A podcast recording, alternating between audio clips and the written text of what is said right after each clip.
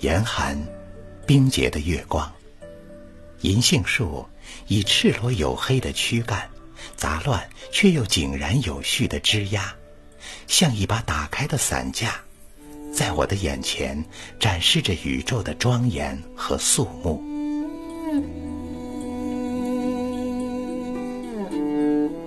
落叶随秋风，在江水中流失，赭黄色的沙粒闪闪烁烁。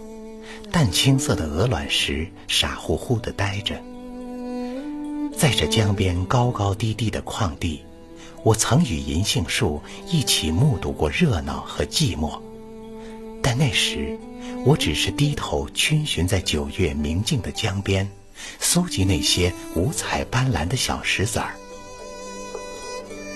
似乎女娲的工程永无尽期。必须由他的每一个孩子去接续。没有白色的鸥鸟轰然飞来筑巢，我就常常从远处鄙夷地打量着银杏树绿色的树冠。我甚至没有动过念头去抚摸一下那光滑细腻、如同姑娘家肌肤一般浑圆的树干，仿佛无边无际的蒙昧之海。把我与这位大自然中的真德完全隔绝，我就像一个惊叹号，木然定在江边的高坡上。喧嚣中的孤独，把青春轻易地打发走了。当我在辉煌的废墟上醒来，并在朗朗阳光和霏霏细雨中拼命劳作的时候，告诉我，银杏树。我的呼唤是不是晚了整整一个季节？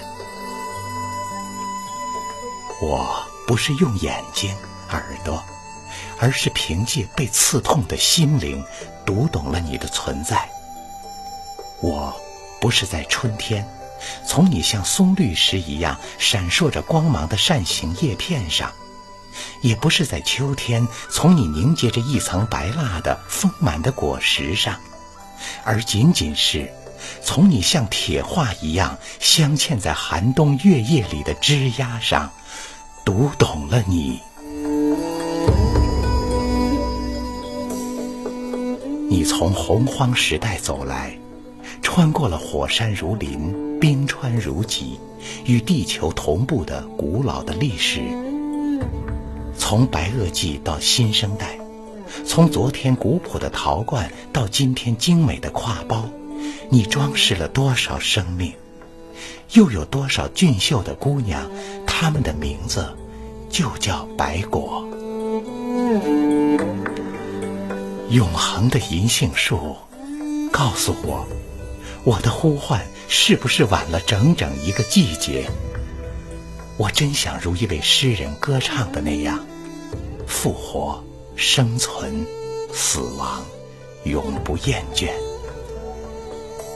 即便生命的秋天是一只短到几个音符的过门，只要有你一样历经冰和火的地狱的种子，我就能在狭窄的生存空间展开自由的羽翼。即便人类的一生只是你细枝上的一片嫩叶。我也一定要认真走完从叶柄到叶脉的路程。如果在未来世纪的某一天早晨，有一个名叫白果的少女到江边汲水，那么我几经循环的生命链，就是一缕清凉的空气化为你的呼吸；我历尽波折的爱，就是一声鸟鸣，划过你身后。灰白的天空，这个秋天，在我生命中的这个秋天，银杏树，我读懂。